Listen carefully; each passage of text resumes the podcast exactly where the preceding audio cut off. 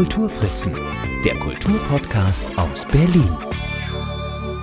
Hallo und herzlich willkommen zu meinem Berlin Kultur Podcast. Mein Name ist Marc Lipuna und ich bin heute zu Gast bei Michael Bienert. Michael Bienert ist seit vielen Jahren als Stadtführer tätig und spezialisiert auf literarische Berlin-Erkundungen.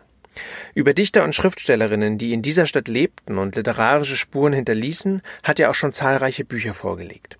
Eines davon habe ich kürzlich gelesen. Es heißt Brechts Berlin und stellt sowohl Lebens- und Wirkungsorte Bertolt Brechts vor, als auch Berliner Ecken, die in Brechts Gedichten oder Theaterstücken eine Rolle spielen. Über Brechts Berliner Jahre, die die Zeit der Weimarer Republik sowie die Jahre von 1948 bis zu Brechts recht frühem Tod 1956 umfassen, werde ich mich nun mit Michael Bienert unterhalten.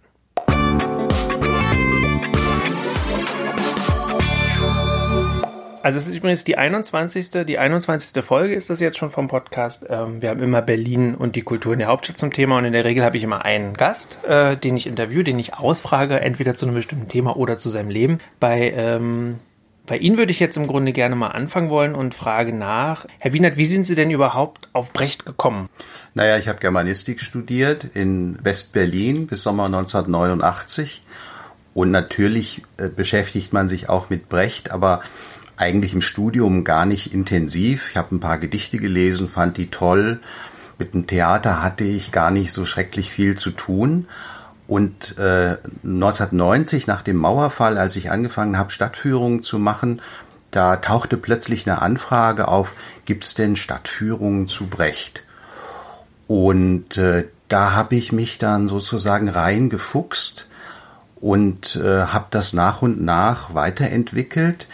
Und äh, ich habe Brecht sozusagen von der Straße kennengelernt, also aus der Straßenperspektive, was sich im Nachhinein als ein großer Vorteil herausgestellt hat, denn äh, ich habe kein Brecht-Trauma. Also es gibt ja viele Leute, die ein Brecht-Trauma haben, ja, also weil sie entweder in, in, in der Bundesrepublik, in der alten Bundesrepublik von ihren linken Lehrern getriezt worden sind oder in der DDR natürlich mit dem offiziellen Brecht-Bild was dort vermittelt worden ist und den ganzen Auseinandersetzungen. Äh, ich konnte wirklich sehr unbelastet an dieses Thema herangehen und eben, äh, ja, sozusagen als literarischer Streetworker. Und äh, das hat sich dann sozusagen immer weiter hm, entwickelt. Ähm, ich habe mittlerweile eben auch doch viel Zeit im Brecht-Archiv verbracht und habe dort Dinge gefunden, die mich immer wieder überrascht haben und womit man dann auch ein Leser überraschen kann. Ähm, Brecht hat ja unglaublich viel hinterlassen und ist unglaublich facettenreich und äh, bietet schon Möglichkeiten, auch so erstarrte Brecht-Bilder, unter denen viele Leute dann doch auch gelitten haben, um das wieder aufzubrechen. Mhm. Jetzt ähm, haben Sie schon gesagt, DDR-Bild, also ich bin ja in DDR groß geworden. Ähm, oder nein, nicht ganz groß geworden, aber zumindest äh, geboren und auch äh, eingeschult worden noch. Also von daher habe ich ein bisschen Brecht durchaus auch mitbekommen und äh, weiß eben auch, dass äh, ja natürlich diese diese Inschrift da am, am Haus am Strausberger Platz gibt es eine Inschrift und überall mhm. irgendwo tauchte immer mal Brecht auf. Das war das ja. war ja schon mal ganz klar. Ähm, aber die ähm, Beziehung von Brecht und Berlin ging ja gar nicht erst in der DDR los. Das ist immer das, womit man so geprägt wurde und alles, was so davor war, das hat man so ein bisschen vergessen. Wann war denn Brecht zum ersten Mal in Berlin? Er kam im Februar 1920 zum ersten Mal nach Berlin und äh, mit einer klaren Absicht. Also heute würde man das würde man sagen Networking. Es ging darum, in der Literatur, in der Theaterhauptstadt Kontakte zu knüpfen, äh, sich das anzuschauen. Er hat dann, er ist in die Theater gegangen, er hat äh, hospitiert, hat schon früh mit Verlagen verhandelt. Er ist in so Freundeskreisen, in die er hineinkam, mit der Klampfe aufgetreten. Also er ist auch selber äh, in der wilden Bühne das war im Keller des Theater des Westens. Da wissen wir, dass er da also mit der Klampfe zum Beispiel auch richtig aufgetreten mhm. ist bei Trude Hesterberg, die eine bedeutende äh, Chansonniere war in dieser mhm. Zeit mhm. und äh, da ihr eigenes Theater aufgemacht hatte. Das war so 1921. Also er kommt zwischen 1920 und 1924 immer wieder nach Berlin für längere Zeit. Er wird auch 1922 zum ersten Mal schon gespielt am Deutschen Theater. Und er versucht hier Fuß zu fassen. Und 1924 gelingt ihm das. Er bekommt sozusagen ein verdecktes Stipendium, eine Anstellung als Dramaturg am Deutschen Theater. Damit ist er erstmal finanziell abgesichert und damit erobert er dann wirklich Berlin. Und er ist in diesen, in dieser Zeit bis zur erzwungenen Emigration 1933 in Berlin sehr sesshaft. Also er hat offenbar gar nicht das Bedürfnis, so wie andere Autoren, groß durch die Welt zu fahren, weil ihm dieses Berlin eigentlich alles bietet, was er braucht. Es sind die Theater da, es sind die Medien da, es gibt den Rundfunk, es gibt die Netzwerke von von, von Freunden und von Kollegen. Äh, es ist auf den Straßen etwas los. Äh, es gibt ein Exilgedicht, äh, in dem nennt er Berlin die Stadt, die klug macht.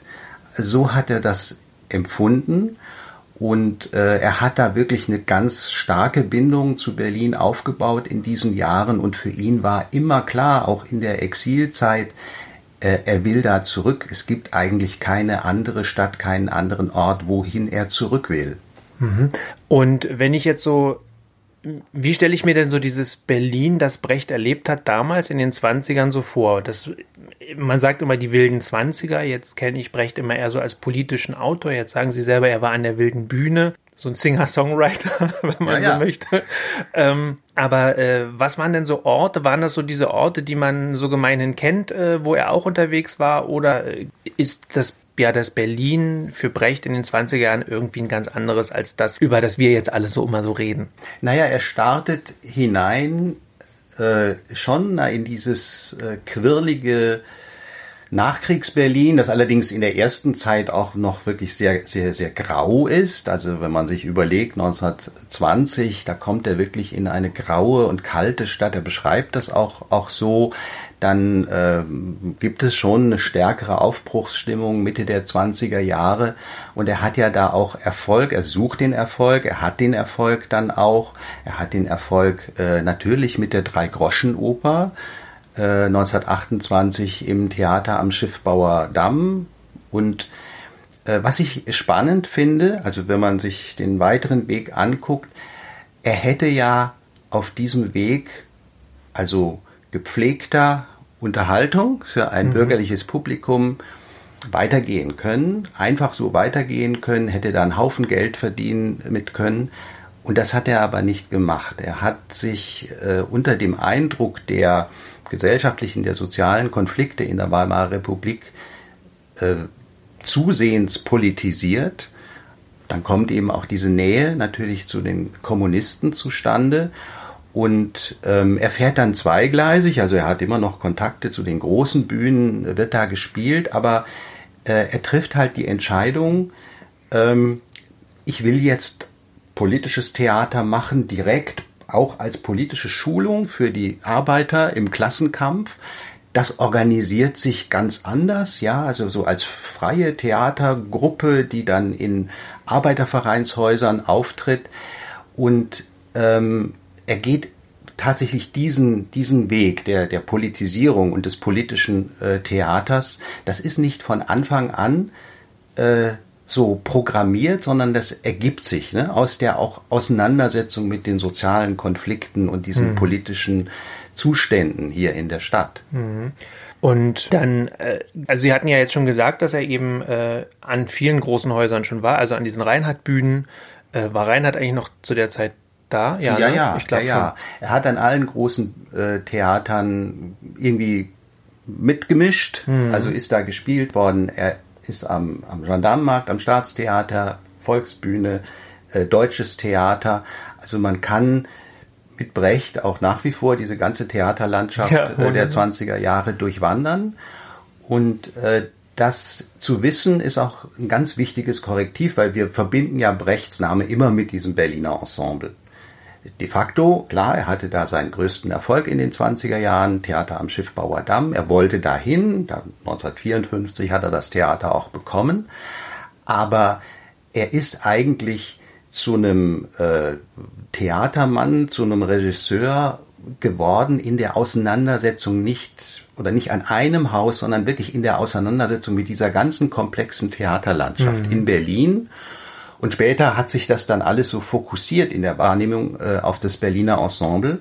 Aber das deutsche Theater zum Beispiel ist für ihn mindestens so wichtig gewesen, denn da ist er zum ersten Mal gespielt worden und das war auch der Anknüpfungspunkt äh, nach dem Zweiten Weltkrieg. Ähm, die Mutter Courage, die berühmte, ist ja nicht aufgeführt worden äh, am Schiffbauer Damm, sondern im deutschen Theater als Gastinszenierung. Mhm. Und das war der Durchbruch zu der Nachkriegskarriere. Mhm. Äh, auf die wir ja noch zu sprechen mhm. kommen, aber ich bin, ich hänge immer noch so ein bisschen an dieser, an den 20er Jahren, weil er ja mh, mit, die, mit dem Anspruch, was er an Theater hat, er eigentlich doch so radikal gegenläufig ist zu dem, was Reinhard eigentlich so wollte, also in meiner, in meiner Wahrnehmung. Und dann hatten Sie ja schon ein paar Orte erwähnt, wo er aufgetreten ist. Da gehört ja noch der Admiralspalast auch dazu, glaube ich, wo zumindest was geplant war. Ich weiß gar nicht, ob es dann stattfand, aber irgendeine Oper, glaube ich, wurde da auch noch äh, geprobt. Also auf jeden Fall, er ist da in, in einem relativ engen Kosmos, aber dort wahnsinnig viel ähm, unterwegs und trotzdem ist ja diese, dieses, dieses Theaterverständnis, was er hat, äh, ja doch ein relativ krasser Bruch zu dem gewesen. Und wenn Sie sagen, dass es einen Unterschied äh, beziehungsweise dass er auch so äh, sich sehr an dem, was man vielleicht heute freie Szene nennen würde, im Vergleich zu diesen Stadttheatern mhm. oder den großen Boulevardbühnen äh, bewegt. Wie, wie passte das, äh, wie passte das zusammen? Also warum engagiert Reinhard jemand wie Brecht? Also ich glaube, äh, abgesehen davon, dass es vielleicht nicht Reinhard persönlich war, der hat ja viele Theater mhm. betrieben, damals in, in Berlin äh, und auch in Wien. Also Theaterleute sind ja pragmatischer als jede Theatertheorie. Und das gilt, glaube ich, sowohl für Max Reinhardt, der äh, Dinge zugelassen hat, sicherlich und musste. Also es sind ja viele Leute, die an, bei ihm am Theater, an, an den Theatern äh, inszeniert haben. Ähm, also der, der bestimmt nicht alles sozusagen nach seinen Vorstellungen äh, da gebürstet hat. So funktioniert ja auch ein Theater oder ein Theaterkonzern nicht. Der muss ja sozusagen eine große Vielfalt auch mhm. anbieten. Und es muss ja irgendwie mit den Leuten und, und so funktionieren. Und äh, Brecht ist eigentlich immer auch sehr doppelgleisig gefahren. Er hatte Vorstellungen, also wie man das Theater anders machen kann. Ihm sind viele Dinge im Theater einfach auf den Geist gegangen und er hat dann nach Alternativen gesucht und er hat viel experimentiert.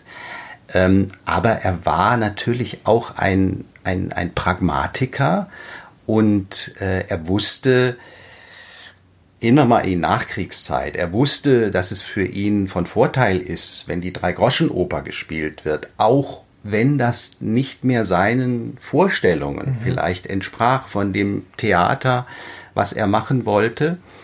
Und äh, wenn man sich zum Beispiel in seine, wenn man in seine Aufzeichnungen guckt, in der Zeit, wo er hier die, die äh, Mutter Courage inszeniert, äh, dann kann man sehen, dass ihm völlig klar war, dass er in diesem kaputten Nachkriegs-Berlin mit diesen Schauspielern das Theater, was er eigentlich machen will, gar nicht machen kann, mhm. sondern dass das, was er da macht, einen Kompromisscharakter hat zwischen dem, was möglich ist und dem, was er wollte. Und äh, ich glaube, so kann man diese Theaterarbeit sehr genau beschreiben. Ja, also es gab eine Programmatik, aber es, es war auch so Brecht, wir wissen das ja aus den, den Proben äh, von ihm, war immer bereit, was anderes auszuprobieren, eine Alternative auszuprobieren, Vorschläge, die von außen kamen, äh, zu auspro äh, auszuprobieren. Und äh, es gibt so Äußerungen von Leuten, die in solche Proben hineinkamen und äh, dann überrascht waren und sagten, das ist ja komisch. Der inszeniert hier, als würde er sein eigenes Stück nicht kennen. Mhm. Ja, was zeigt, äh, also als Theaterpraktiker, äh, da war Brecht wirklich auch sehr pragmatisch, weil anders können sie ja Theater gar nicht machen. Sie können Theater nicht vom Reißbrett machen und von der Theorie her. Und keiner hat das so genau gewusst wie Brecht. Mhm. Aber trotzdem ist es interessant, wenn man natürlich so ein Brecht liest, ne, und auch irgendwie, ja. äh, also seine, seine Theatertexte oder so, hat man ja schon das Gefühl, der weiß eigentlich genau, äh, was er was er da sehen will auch. Ja. Da, umso spannender dann natürlich zu sehen, ähm, ja, dass er dann auf der Probenarbeit so einen, so einen offenen Zugang sozusagen hatte. Das ist ja im Grunde das, was sich heute, was man sich heute ja auch wünscht, wenn jemand einen Fahrplan hat, ja, mhm. aber gleichzeitig bereit ist, trotzdem natürlich Impulse mit aufzunehmen und nicht eben starr. Und da gibt es natürlich immer noch einige Regisseure und Regisseurinnen vielleicht auch, die, äh, die genau, die genau so arbeiten. Mhm. Äh, ja, sehr, sehr, äh, sehr, sehr spannend. Vielleicht darf ich zu ja. dem Thema sogar noch was dazufügen, weil wir, äh, das sind ja jetzt Fragen, die gar nicht vielleicht auf Berlin gehen, sondern so in, in das Zentrum des Brechtverständnisses ja. oder auch meines äh, Brechtverständnisses zielen.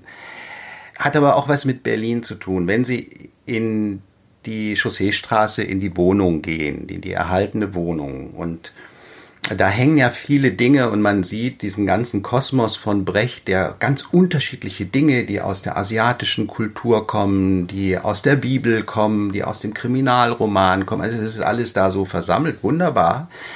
Und äh, was hat er sozusagen in den privatesten Raum, in dieses kleine Schlafzimmerchen. Was hat er da mitgenommen? Was hat er da inszeniert? Da hängt über dem Bettchen und über dem Sterbebett dieses Rollbild des Zweiflers, auf das er ein äh, Gedicht ja mhm. auch äh, geschrieben hat, wo er beschreibt, also wie die Intellektuellen diskutieren, endlos und dann kommen sie zu irgendeiner These, zu einem Schluss und dann lassen sie dieses Rollbild herunter und dann stellt dieser Zweifler alles wieder in Frage. Und das ist wirklich etwas, glaube ich, ganz essentiell gewesen für, für Brecht. Also ja, sich einen wahnsinnigen intellektuellen Aufwand äh, auch zu machen und zu irgendwelchen Schlüssen zu kommen, aber dann immer dieses Bild wieder runterzulassen und eigentlich alles wieder in Frage zu stellen. Und er hat dieses Bild eben wirklich sozusagen in den privatesten Raum den wir haben von mhm. Brecht. Mhm. Alles andere sind ja Arbeitsräume, auch um, um dieses Mini-Schlaf- und Sterbezimmerchen herum. Das hat er da hingehängt. Da hängt kein Bild von Marx, da hängt kein Bild von Engels, da hängt nicht irgendetwas, was sozusagen ideologisch ist, sondern das, das, äh, ja, das, das anti-ideologischste überhaupt an Bild was sie sich vorstellen können. Hm. Was mir auch über Ihr Buch, ähm, was ich gelesen habe, ja erstmal so deutlich geworden ist, dass er ja wirklich ein viel widersprüchlicherer Mensch war, so ähm, als man das vielleicht so gemeinhin glaubt, wenn man so wie ich auch im Studium Brecht vermieden hat, ja, Germanistikstudium, also man kommt ja auch durchs Germanistikstudium ohne Brecht, ähm, dass er zum Beispiel ja diese durchaus auch so ein ja, zum Beispiel diese, diese Lust auf Autoluxus hatte, ne? Also, dass ja. das so ein teures Auto sein musste, mhm. zum Beispiel, und dass das so sein ganzer Stolz war und das ja so ein bisschen erstmal so ein bisschen widerläuft, also so, so was Dekadentes zu dem eigentlichen Verständnis von, äh, von Brecht und äh, die, der Hinwendung zu, zum, zum Arbeitervolk. Ne? Ja, ja, also äh, er hat schon auf bestimmte Dinge äh, Wert gelegt und gerade also mit dem Autofahren, das ist ein, äh, ein spannendes Thema. Äh, in dem Buch über Brechts Berlin gibt es ein Kapitel über das Autofahren. Das hat sich für mich deswegen so in den Vordergrund geschoben, weil ich mich ja auch viel mit der Literatur der Flaneure äh, beschäftigt habe in den 20er Jahren und darüber geschrieben habe. Und vor diesem Hintergrund äh, mir dann aufgefallen ist, dass Brecht wahrscheinlich ziemlich fußfaul gewesen ja, ist. Okay. Ja, es gibt eigentlich keine äh, Texte, also es gibt einen Text, der das Buch ja einleitet, der eine U-Bahn-Fahrt beschreibt, aber so eine, so eine Texte, die sowas wie eine Flanerie oder so beschreiben, gibt's eigentlich überhaupt nicht. Aber es gibt das Autofahren und äh, das hat er so als Pionier dieser Bewegungsform in der Stadt, äh, das hat er praktiziert. Darüber hat er dann auch äh, geschrieben und das war ihm offenbar auch sehr, sehr wichtig. Naja, das gehört zu seinen Widersprüchen, ähm, wie vieles anderes auch. Also er wusste um seinen Wert, er wusste auch um seinen Marktwert und äh, ja, das, das gehört auch dazu. Ja, ja. genau. Ähm, Jetzt springen wir mal ein bisschen äh, vor, ein paar Jahre. Jetzt sind wir dann ähm, 1933. Ähm, muss er ins Exil relativ schnell nach dem Reichstagsbrand. Das Auto wird beschlagnahmt. Das Auto äh, muss ja auch dermaßen äh, äh, einen großen Wiedererkennungswert gehabt haben, dass ja. dann seine Mitarbeiterin das sogar ja noch äh, wiedererkennt, als es dann umfunktioniert wurde. Wie kam es dann sozusagen zu dieser politischen Radikalisierung, oder das ist vielleicht zu viel gesagt, aber zumindest zu diesem eindeutigen politischen Haltung, dass die Nationalsozialisten ihn dann so auf den Kieker hatten, dass er eigentlich auch sofort weg musste? Ich denke, das hing einfach damit zusammen, ähm, dass er ja äh, um so dieses äh, Altern, ich nenne das jetzt mal alternative Graswurzeltheater zu organisieren, einfach sehr eng zusammengearbeitet hat mit Leuten, die entweder in der kommunistischen Partei waren oder mit kommunistischen Kulturorganisationen, die dann die Arbeiterfrauen zusammengetrommelt haben, ja, und das organisiert haben, das so ein Stück wie die Mutter, ja, Schulung im, im Klassenkampf vor so und so viel Arbeitermüttern in Berlin gespielt werden mhm. konnte. Und äh, von, von, daher war er als, äh, also war, war er einfach äh, in Gefahr. Äh, er wusste das, er ist ja dann auch äh, gewarnt worden, hat die letzte Nacht dann verbracht bei seinem späteren Verleger oder durch Vermittlung in, in Versteck sozusagen durch Vermittlung seines späteren Verlegers Peter Surkamp. Und äh, das war für ihn äh, sehr klar, dass er einfach gefährdet war. Mhm. Und für die Freunde war es auch klar. Und äh, der Reichstagsbrand, wo ja da ganz viele äh, dann hinterher, also es gab ja richtig die Massenverhaftungen der, äh, der auch Sozialdemokraten, der Kommunisten, mhm. von allem, was irgendwie links war. Ähm, da stand er auch auf den entsprechenden Listen drauf, so wie viele andere auch. Jetzt weiß ich gar nicht, war er denn Mitglied der Kommunistischen Partei oder nur Nein, parteinah? Nein, er war parteinah. Und er war auch nie Mitglied der SED. Mhm. Er hat immer darauf geachtet, äh, und das spielt später für die DDR-Zeit auch eine Rolle, dass er äh, eine, eine Distanz gehalten hat. Und das war zum Beispiel später auch in der DDR-Zeit ganz wichtig, weil die Parteileute, die wurden ja dann wirklich äh, der Parteidisziplin unterworfen. Und äh, Brecht hatte immer sozusagen so ein bisschen einen Sonderstatus und äh, hat, hat da sozusagen aufgepasst, dass er nicht so ähm, in die Mangel genommen werden konnte von Parteistrukturen, äh, wie das anderen passiert mhm. ist, ja, die dann also sich ein Parteiverfahren aussetzen mussten, mhm. schon in den 30ern oder oder dann auch später zu DDR-Zeiten mhm. und dann auf Linie gebracht worden sind als Künstler. Das hat er genau gesehen und gewusst und hat versucht, sich aus diesen Mechanismen herauszuhalten. Mhm. Und äh, wie war das dann, als er dann jetzt im Exil war? Ähm, hatte er da Berlin im Blick? Hatte er da auch sich literarisch weiter zu geäußert? Mhm. Hat er mhm. so, ein, so eine Fantasie von Berlin entwickelt, wie wie es sein sollte? Oder wusste er, wie sich's verändern wird und also war der so, hatte er so eine prophetische Ader da?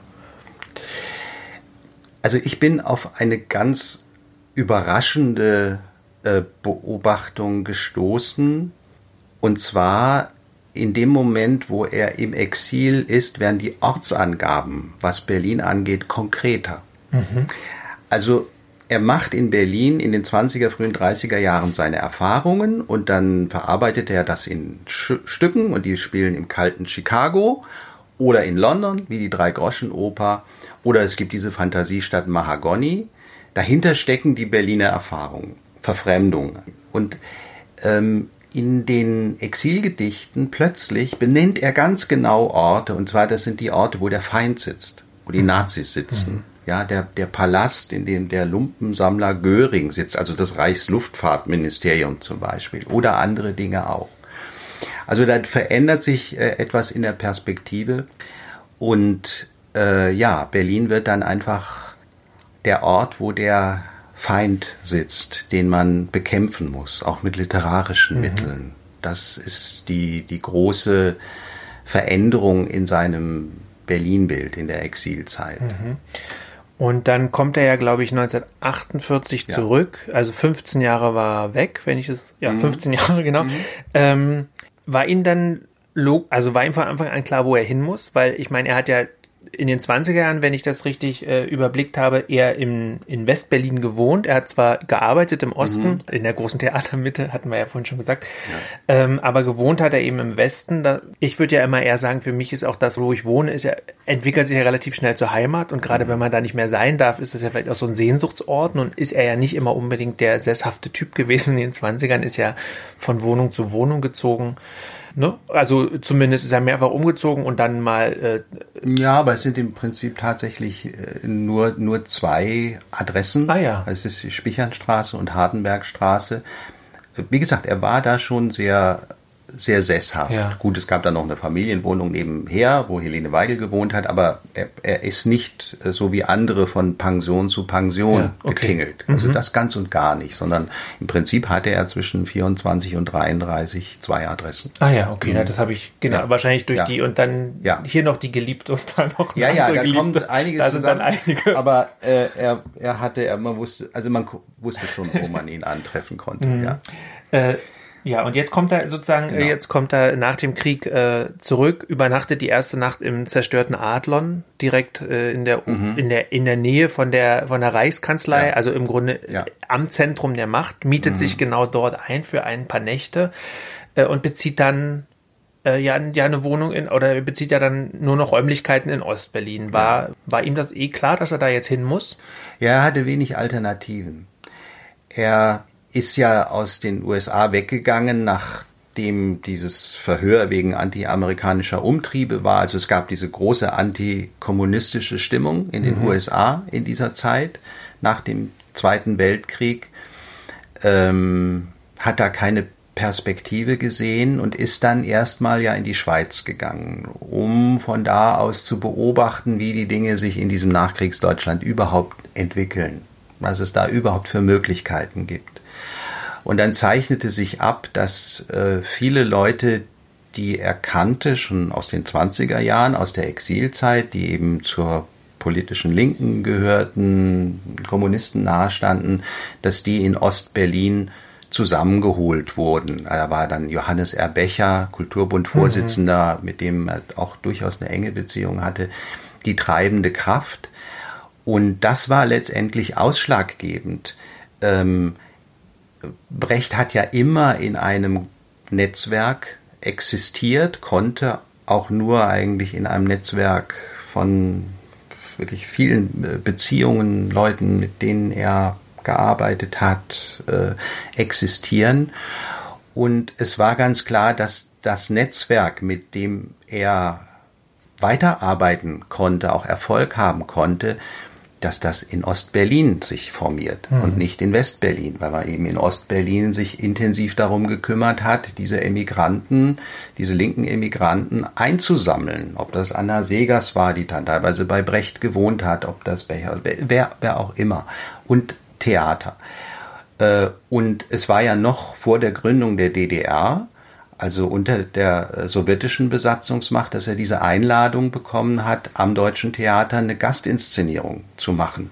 Die Einladung kam einfach von da und die kam nicht aus Westberlin. Ja. So, also für ihn war von daher klar und außerdem klar, die wollten da den Sozialismus aufbauen. Also das war auch natürlich für ihn äh, politisch, ideologisch interessant und relevant, aber viel relevanter, da sind wir jetzt wieder bei dem Pragmatiker, war, er hatte in Ostberlin die Möglichkeiten, die er dann hatte und die er genutzt hat, bis hin zu dem eigenen Ensemble, bis hin zu dem eigenen Theater. Und in dieser Situation auch des Kalten Krieges, zumal man sich dann entscheiden musste, es gab keine wirkliche Alternative. Und das muss man auch im Hinterkopf behalten, wenn man dann überlegt, ja, wie hat er sich äh, um den 17. Juni zum Beispiel herum äh, verhalten. Ähm, was wäre für ihn sozusagen die, die Alternative gewesen? Ja, der stand schon um den 17. Juni 53 herum, äh, kurz vorm, vorm Abschuss und äh, man hatte das ihm versprochene äh, Theater am Schiffbauer Damm der kasernierten Volkspolizei versprochen, mhm. ja, für ein Propagandatheater. Es war schon eh eine ganz schwierige Situation und ähm, er, er hat dann natürlich taktiert, manövriert und er hat für sich aus den Möglichkeiten, die er hatte in Ostberlin und die eben de facto vorhanden waren und nicht nur irgendwie Wolkenkuckucksheim, er hat da wirklich das Maximum für sich herausgeholt. Mhm. Ähm, wir müssen noch mal ein paar Jahre mhm. zurückspringen, mhm. weil jetzt kommen wir natürlich ja. zu dem ja. Allerwichtigsten, beziehungsweise das äh, wahrscheinlich ist nicht das Allerwichtigste, wenn man jetzt eigentlich weiß, wie faszinierend, wie faszinierend mhm. und abwechslungsreich sein Leben war, aber äh, zum Berliner Ensemble natürlich. Er ist ja 48 nach Berlin zurück und hat dann relativ schnell das Berliner Ensemble gegründet, beziehungsweise was ich nicht wusste, was ich erst durch ihr Buch erfahren habe, ähm, das hieß ja Berliner Ensemble Helene Weigel. Also Brecht-Weigel Ensemble war erstmal so der, der Arbeitstitel. Äh, er, er hat äh, Helene Weigel da auch wirklich, also sie war ja die, die Chefin, sie mhm. war ja die Intendantin und er hat sehr viel dafür getan, äh, sie in den Vordergrund zu schieben. Mhm. Also wenn man jetzt so äh, gibt ja die, die entsprechende Perspektive von äh, Brecht als dem großen Frauenausbeuter. Aber wenn man sich an, anschaut, was er da gemacht hat, wie er sich da verhalten hat, er hat, er meine, er, er, er, er brauchte sie natürlich auch, aber äh, er hat sie auch wirklich äh, ein ganzes Stück in den Vordergrund äh, hm. geschoben und ähm, ähm, hat sich da äh, nicht sozusagen als der Solist mit der versteckten Frau im Hintergrund mhm. ja inszeniert. Also das gar nicht. Ja. Äh, Nochmal kurz, die haben sich mhm. auch in Berlin kennengelernt, ne? Ja, Wo waren die haben das? sich in Berlin kennengelernt. Oder, ach doch, ja, natürlich. Also gibt's eine Geschichte, dass äh, damals sein Freund Arnold Bronnen, mit dem er ähm, mit dem er in Berlin äh, versucht hat, sozusagen Berlin zu erobern als Dramatiker. Äh, der wohnte in der Nähe von Helene Weigel und hatte offenbar, ich habe versucht, das zu rekonstruieren am Nürnberger Platz, also offenbar konnte man tatsächlich das Fenster von Helene Weigel von Bronnens Wohnung aus äh, sehen. Und Bronnen hat ihn da zu ihr rübergeschickt oder um sich vorzustellen. Also es scheint tatsächlich die erste Begegnung dann in dieser Wohnung, Spichernstraße, die er dann zu seiner eigenen gemacht hat, äh, stattgefunden zu haben. Und sie war damals äh, Schauspielerin, war schon eine auffällige Schauspielerin. Er hat dann mit ihr gearbeitet und ähm, ja, ist ja dann mit ihr wirklich auch eine sehr, sehr enge äh, Gemeinschaft ja. eingegangen. Also sie war ab den 20er Jahren natürlich, sie war die Hauptfrau. Mhm. Und hat er sie, wenn man so will, politisiert oder war das, war sie eh auch schon in den Kreisen unterwegs?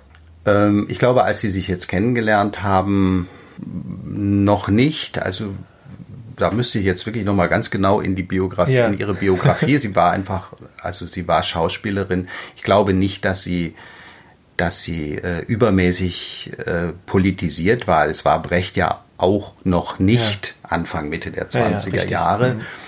Ähm, ja, wir reden da von, von, von der Zeit vor 1924.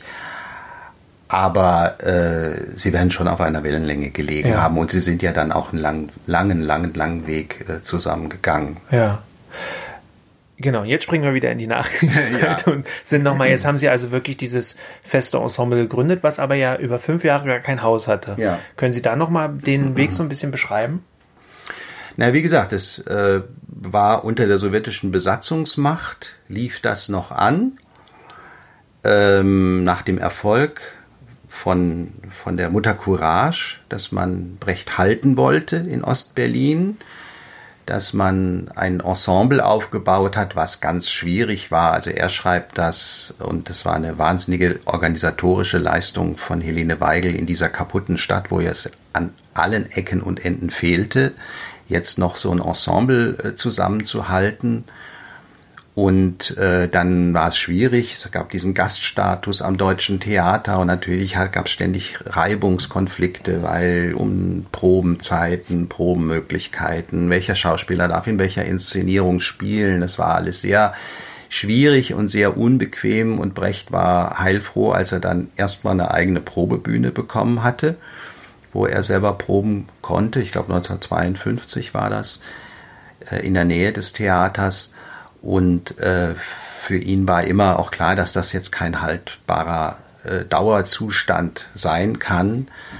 Äh, und er hat sich sehr bemüht darum und 1954 äh, auch als natürlich Belohnung für sein Wohlverhalten äh, in der Zeit des 17. Juni 53 konnte dann das Berliner Ensemble in sein eigenes Haus am Schiffbauerdamm einziehen. Und ich finde aber auch immer interessant, es ist ja nicht eröffnet worden mit einer Brecht-Inszenierung, mhm. es ist nicht eröffnet worden mit einem Brecht-Stück, sondern mit einer Bearbeitung, ähm, Molière-Bearbeitung, glaube ich, von äh, Benno Besson, was schon andeutet, einerseits, ähm, das ist das Haus eigentlich, das Brecht überleben soll. Also das Haus für die Schüler, für das, was er da äh, aufgebaut hat. Äh, und ein bisschen ging es auch darum, ihn so aus der ideologischen Schusslinie äh, zu nehmen, denn es gab auch Stimmen in der äh, im Kulturapparat, die dann gesagt haben, okay, wir geben jetzt dem Brecht sein eigenes Theater, soll er das gegen die Wand fahren? Soll er das zeigen, dass er das nicht kann? Mhm. Ja, ein eigenes Haus ständig ja, zu, zu führen. Und äh, da hat er sich auch vielleicht bewusst entschieden, einen Anfang äh, zu machen, also was sehr leichtes, was sehr volkstümliches, um gleich sozusagen ein Signal äh, zu setzen, ähm, es kann auch in diese Richtung gehen. Und das können wir auch. Ne? Wir können wirklich für, für, für die Leute hier auch mhm. Theater machen. War er denn jemals Intendant oder war das nur Helene Weigel von Anfang an? Nein, er war immer ihr Angestellter. Ja, ne, das er ist war, glaube ich, also Oberspielleiter und sie war aber die Intendantin. Ja. Sie war die letztendlich die die Chefin. Wahnsinn. Ich meine, das hat ihn natürlich auch wahnsinnig entlastet. Ja, ja. er konnte sich letztendlich um seine Regieideen und äh, alles Mögliche kümmern, was ihn interessiert hat. Und diese Tagesaufgaben eines Intendanten, ähm, jetzt lachen Sie, ja, als äh, Intendant ein, eines, also quasi Intendant eines eines kleinen, äh, ja. kleine, einer kleinen Kulturinstitution in äh, Corona-Zeiten. Genau, das ähm, hat ihn nicht wahnsinnig interessiert. Nee. Ja. Ja, nee, finde find ich aber auch, weil, weil, weil, weil das nimmt ihn natürlich auch ein bisschen aus der Schusslinie, war nur so ja. mein Gedanke. Ne? Natürlich, dass ja.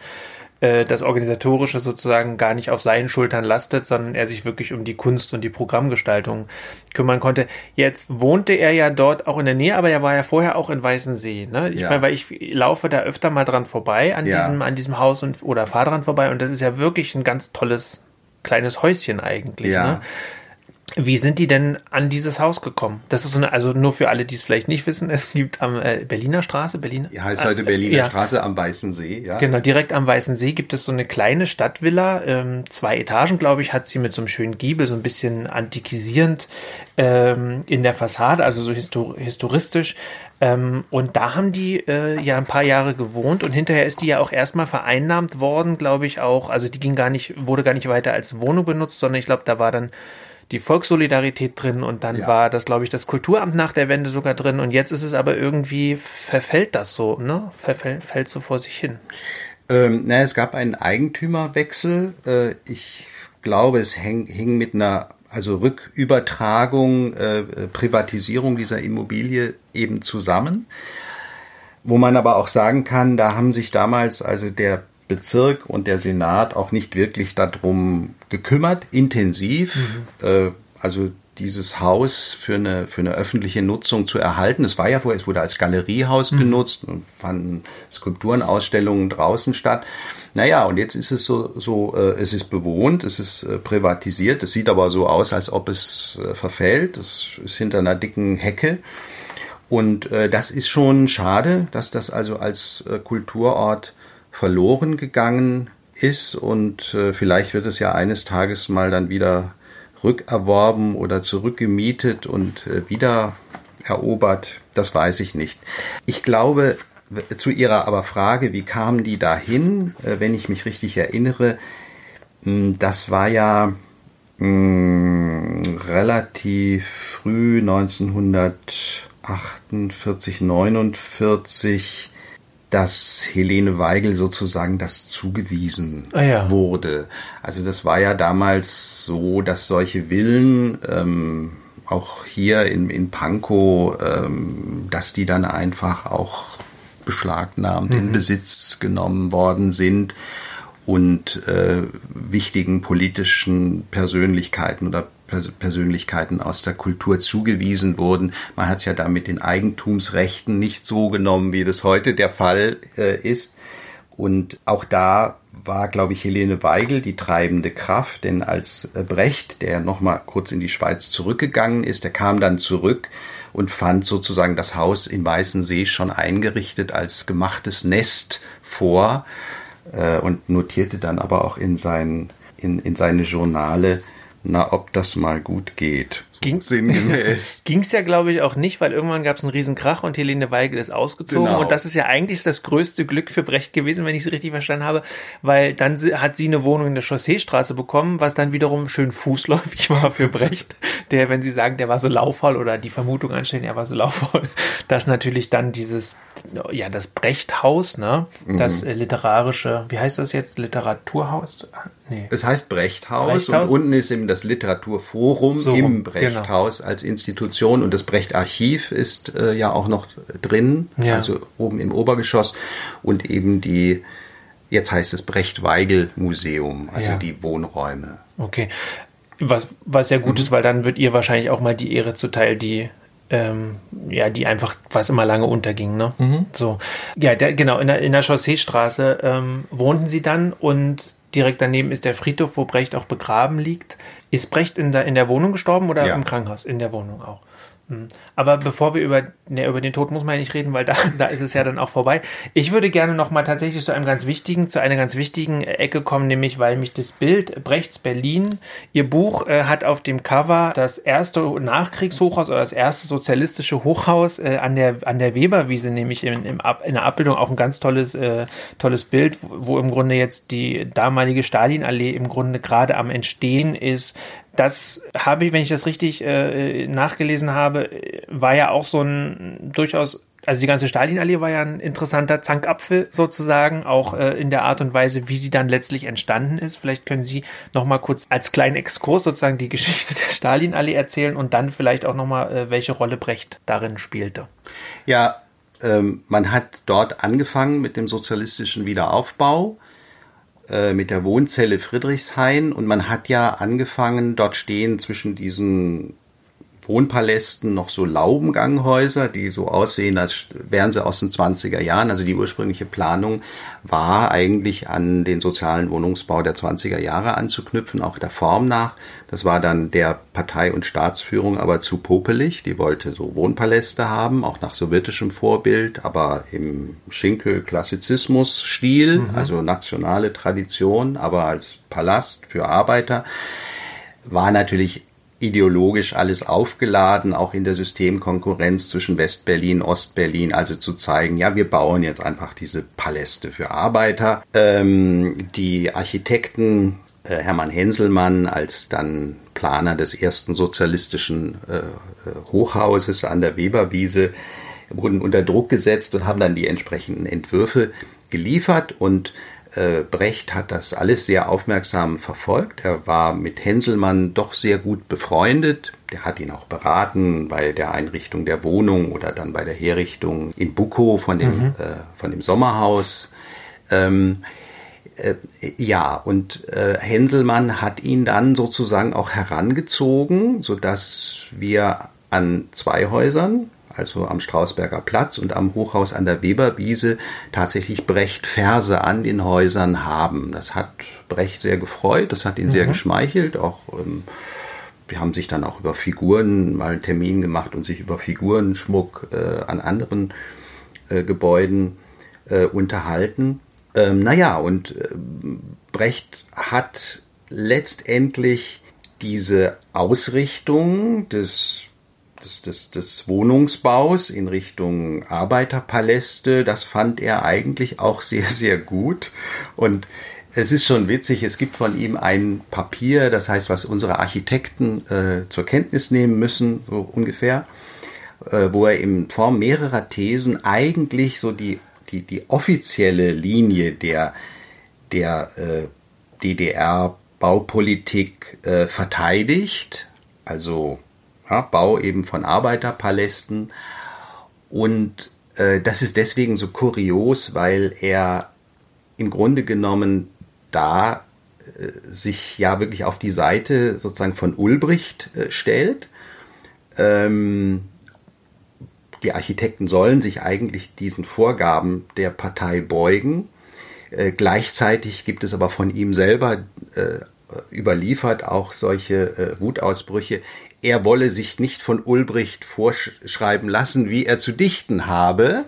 Ähm, also er hat äh, da für sich etwas in Anspruch genommen, ähm, was er den Architekten äh, der Stalinallee nicht unbedingt äh, mhm. zugebilligt hat, nämlich mhm. so eine, eine, eine, also eine große Autonomie gegenüber den Vorstellungen, die jetzt die Partei hat. Ja.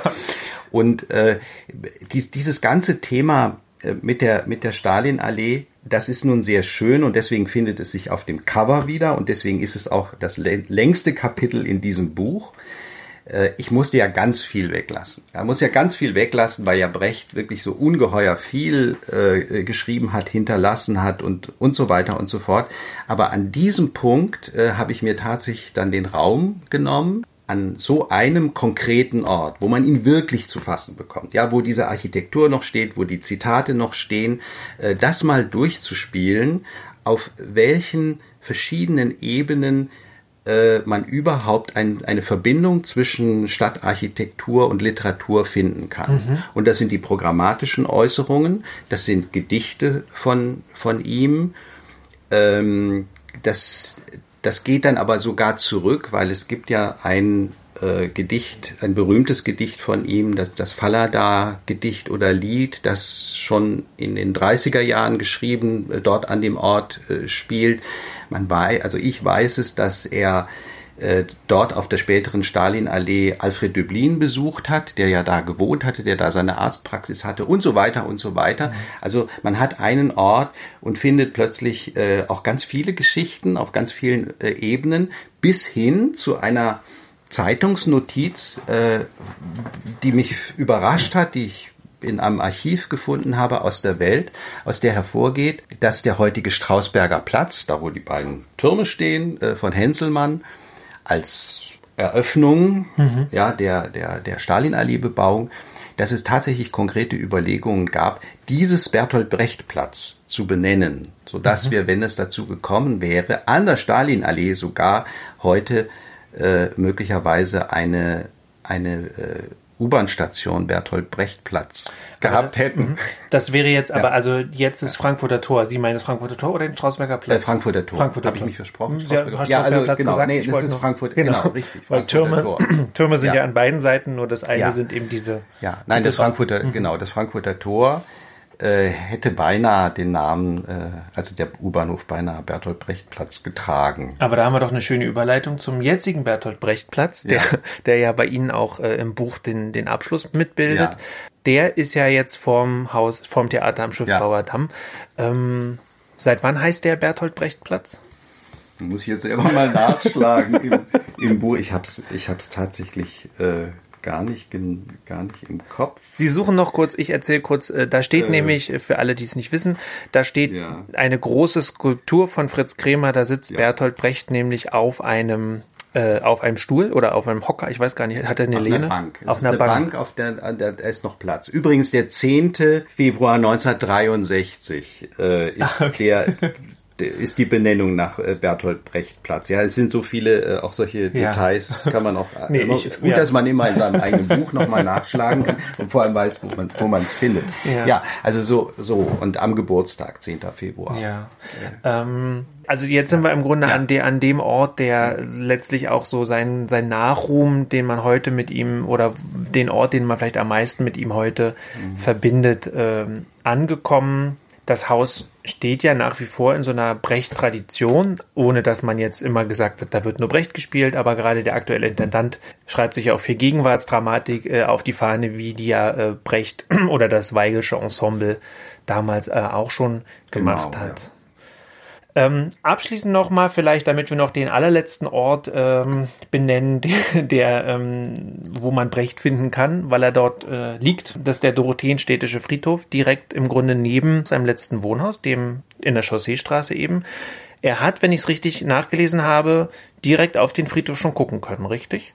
Ja, er hat das auch sehr gemocht. Also die Tatsache, dass das ein Friedhof war, hat ihn überhaupt nicht äh, groß bedrückt, sondern er hatte eine große Liebe zu Bäumen, äh, kann man in der Lyrik auch nachverfolgen, dieses Motiv der Bäume.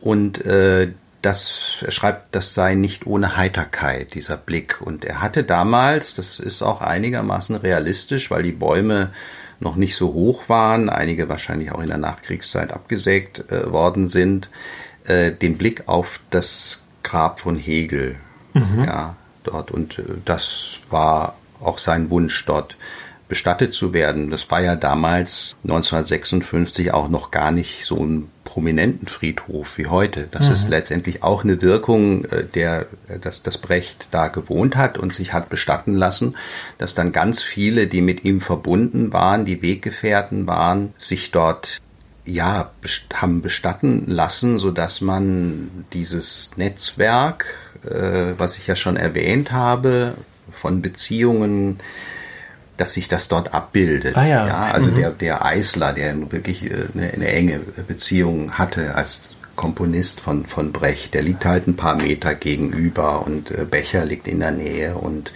Helene Weigel liegt daneben und äh, Hegel und das es ist wirklich das das macht es auch sehr dankbar, wenn man dort Führung macht jetzt auf dem Friedhof, dass sich da etwas abbildet in der Struktur der der Gräber, in, in der Struktur der der der Namen, äh, was ganz viel zu tun hat mit den Beziehungen, die diese Personen im Leben hatten. Mhm. Jetzt haben wir uns schon fast eine Stunde unterhalten, was ich total super finde. Und ich glaube, wir können uns theoretisch noch viel, viel länger unterhalten. Aber ich glaube, dass wir, dass wir heute abschließen könnten, weil im Grunde wir alles mal angerissen haben. Wer genauere Informationen will, dem würde ich empfehlen, auf jeden Fall das Buch Brechts Berlin, literarische Schauplätze aus dem Verlag Berlin-Brandenburg, sich mal äh, zu besorgen und dort ähm, reinzuschauen, weil wirklich auch fantastische Abbildungen drin sind. Wer aber darüber hinaus vielleicht noch äh, mehr über Brechts Berlin erfahren möchte, der kann sich an Herrn Bienert selber wenden, nehme nehm ich an, weil sie bieten ja auch literarische Stadtspaziergänge an. Und da gibt es doch sicher auch einen über Brecht.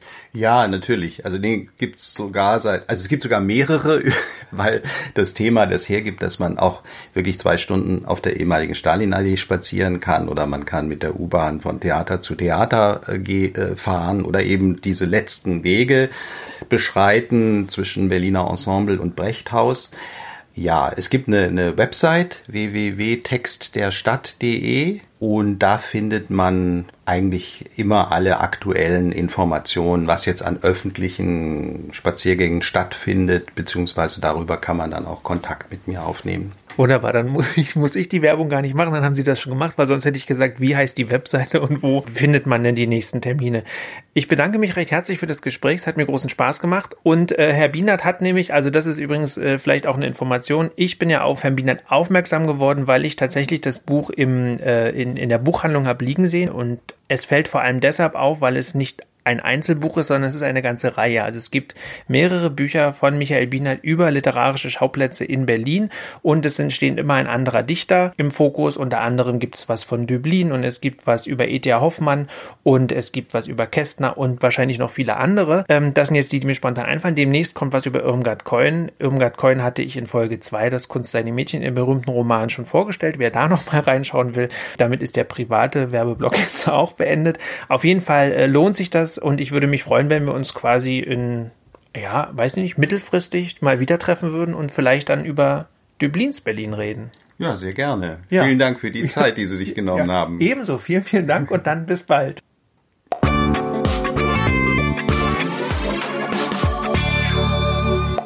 Das war sie, die 21. Episode meines Berlin Kultur Podcasts. Weiterführende Hinweise zu Michael Bienert, seinen Büchern und zu Bertolt Brecht findet ihr in den Show Notes zu dieser Folge. Mein Name ist Marc Lepuna. Vielen Dank fürs Zuhören.